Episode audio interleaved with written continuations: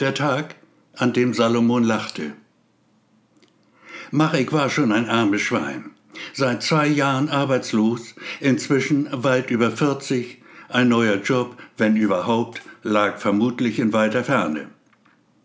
Ernsthaft bemüht darum hatte er sich freilich nie. Warum sollte er auch? Denn mit dem Geld, das ihm das Arbeitsamt zahlte, kam er im Grunde ganz gut zurecht. Am Hungertuch brauchte er nicht zu nagen, und arbeiten zu müssen war ihm schon immer ein Gräuel. Nun gut, so ein wirklich armes Schwein war Marek also nicht. Niemand wusste das besser als er. Und es lag ihm wahrlich fern, mit seinem Schicksal zu hadern. Denn Marek war genügsam, brauchte nicht viel zum Leben. Nur wurde es manchmal halt dann doch ein bisschen eng, gelegentlich sogar bedrohlich eng. Vor allem dann, wenn der Monat sich dem Ende zuneigte und es dann schon vorkommen konnte, dass der Geldautomat ihm boshaft die Zunge zeigte. Sorry, mein Freund, aber du hast den Bogen mal wieder überspannt, ganz gehörig sogar und der rote Stahlblechklotz die für eine Weile nutzlos gewordene Scheckkarte genüsslich auskotzte und Marek, sichtlich frustriert, sie zurück in das Kartenfach seiner zerschlissenen Geldbörse steckte. Sowas konnte ganz schön peinlich sein, wenn da gaffende Leute hinter einem standen, während man von dannen zog mit hängenden Schultern und leeren Händen. Genau das war Marek heute passiert. Der Automat, dieser stählerne Geldsack, hatte gestreikt. Wollte die paar Scheine, 200 Euro, was war da schon, partout nicht rausrücken. Scheiße, dachte Marek, und er starrte betreten auf das graue Display, das ihm die gefürchteten Worte förmlich entgegenschrie. Die Auszahlung kann zurzeit nicht bearbeitet werden. Wenigstens das Wörtchen leider hätte da stehen können ist schließlich nur eine Sache der Programmierung. Marek versuchte es nochmal. Und er versuchte es ein drittes Mal. Eine Störung vielleicht. Doch der Automat daneben, des stählernen Geldsacks feiger Kumpel, zeigte sich ebenso stur. Das war echt bitter denn Merrick hatte gerade noch ein Lumpien Zehner im Portemonnaie und einige Münzen, und er hatte noch nichts gegessen, und das Wochenende stand vor der Tür. Und der Monat war lang. Glücklicherweise besaß Marek ein Sparbuch. So ein dünnes rotes Heft, das, wenn man es aufschlug, in der Tat ganz erkleckliche Beträge auswies. Doch je weiter man in dem roten Heft blätterte, je genauer man hinsah, desto seltener standen diese Beträge rechts außen in der Guthabenspalte. Und auf der letzten Seite ganz unten waren das mal eben noch 120 Euro. Okay. Und 85 Cent. Ein ziemlich beschissener Tag also. Doch es sollte noch wesentlich dicker kommen für Marek. Nur wenig später an diesem Tag.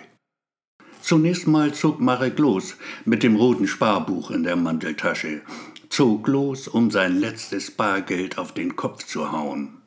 Allzu lange brauchte er nicht dafür.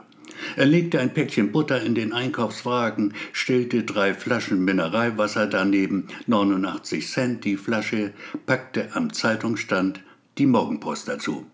Er holte sich noch drei Brötchen, das war's auch schon, genau 2,90 Euro behielt er am Ende übrig. Die gab er dann draußen Salomon.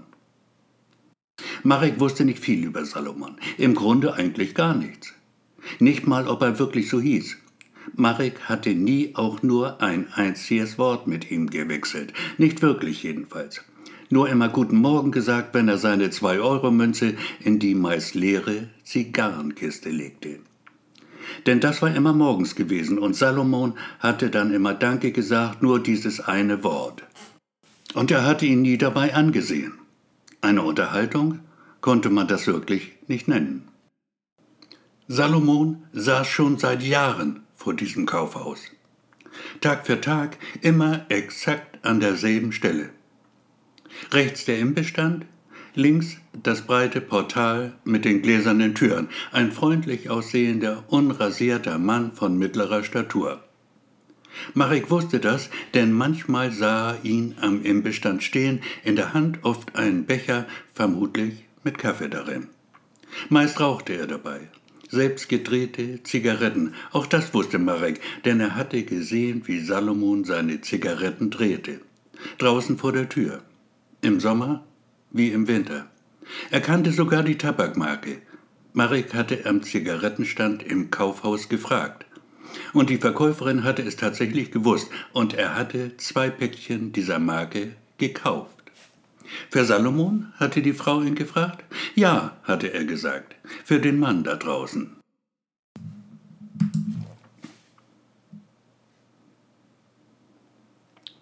Da hatte die Frau noch ein Päckchen Tabak dazugelegt und schließlich dann alles hübsch eingepackt. In einen glänzenden Bogen Papier mit goldenen Engeln darauf. Vorletztes Jahr war das gewesen, am Tag vor Weihnachten, Heiligabend, um genau zu sein. Marek hatte sein Geschenk in die braune Zigarrenkiste gelegt und frohes Fest gesagt und Salomon irgendwas in seinen Bart gemurmelt. Ganz schön kalt war es gewesen, viel kälter als im letzten Winter. Marek musste daran denken, als er sich runterbeugte und den Rest seiner Barschaft in das flache Behältnis aus Sperrholz tat. Und er sagte sein übliches Guten Morgen und hörte das übliche Danke, und es war wieder Winter, nur eben längst nicht so kalt wie im Winter vor zwei Jahren. So viel über Salomon, der wirklich nichts, aber auch absolut gar nichts damit zu tun hatte, dass wenige Minuten darauf der Tag für Marek endgültig gelaufen war. Denn Marek, das arme Schwein, musste feststellen, dass sein Sparbuch verschwunden war. Dieses dünne, in rotes Lein gebundene Heft, das auf der letzten Seite ein Guthaben von 120 Euro auswies. Okay, und 85 Cent. Nun war Marek so leicht nicht aus der Fassung zu bringen. Normalerweise nicht. Das hier aber haute ihn wirklich um. Wieder und wieder griff er in die Taschen seines Mantels, förderte alles Mögliche zutage, nur das Sparbuch eben nicht. Hatte er es vielleicht ins Jackett gesteckt? In die Gesäßtasche seiner Hose? Möglich wäre es immerhin. Marek begann ein wenig Hoffnung zu schöpfen, ein kleines bisschen jedenfalls. Doch diese Hoffnung, dieses winzige Quäntchen Hoffnung wich zunehmend purem Entsetzen. Und als er schließlich auch in der letzten Tasche nichts ertasten konnte, was nur im entferntesten der Form eines Sparbuches entsprach, spürte Marek allmählich, wie der blanke Horror in ihm zu keimen begann. Was sollte er tun? Zunächst tat Marek, was in so einer Situation wo jeder getan haben würde. Er machte kehrt, eilte zurück in das Kaufhaus, in dem er zuletzt gewesen war, vorbei an Salomon, der natürlich noch immer dort saß, wo er immer saß, hinein in die Lebensmittelabteilung, an den Zeitungsstand, zu guter Letzt ins Fundbüro. Aber ein Sparbuch hatte niemand abgegeben. Wer ist schon so blöd und gibt ein Sparbuch ab? Der Horror in ihm hatte inzwischen ein Kind geboren. Ein tückisches kleines Etwas, das in seinem Ohr saß und unentwegt flüsterte. Hey Mann, du musst was tun. Überfallene Bank, ein Pfandleiher, ein Juweliergeschäft. Du wirst schon sehen, das ist ganz einfach. Du musst es nur tun. Tatsächlich fand Marek sich schließlich in der Spielzeugabteilung wieder und wurde zum Dieb. Er stahl eine Kinderpistole.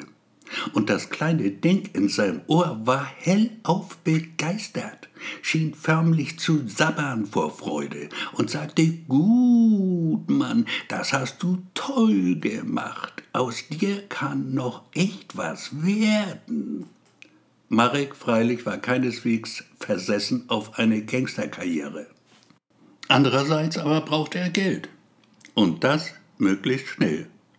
Also würde er tatsächlich eine Sparkasse überfallen. Nicht seine eigene natürlich. Nein, so blöd war selbst Marek nicht. Gegen 11 Uhr an diesem Tag betritt Marek eine Sparkassenfiliale etwa 500 Meter von dem Kaufhaus entfernt. Er trägt eine Plastiktüte, in der sich drei Brötchen, ein halbes Pfund Butter, drei Flaschen Mineralwasser und die aktuelle Ausgabe der Morgenpost befinden.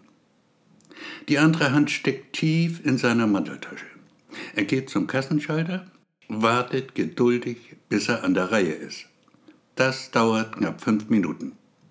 Denn die beiden Kunden, die vor ihm dran sind, haben keine allzu komplizierten Transaktionen abzuwickeln. Marek steht vor dem Schalter. Er stellt die Plastiktüte ab, zieht die Kinderpistole aus der rechten Manteltasche, richtet sich gegen die grünlich getönte Panzerglasscheibe.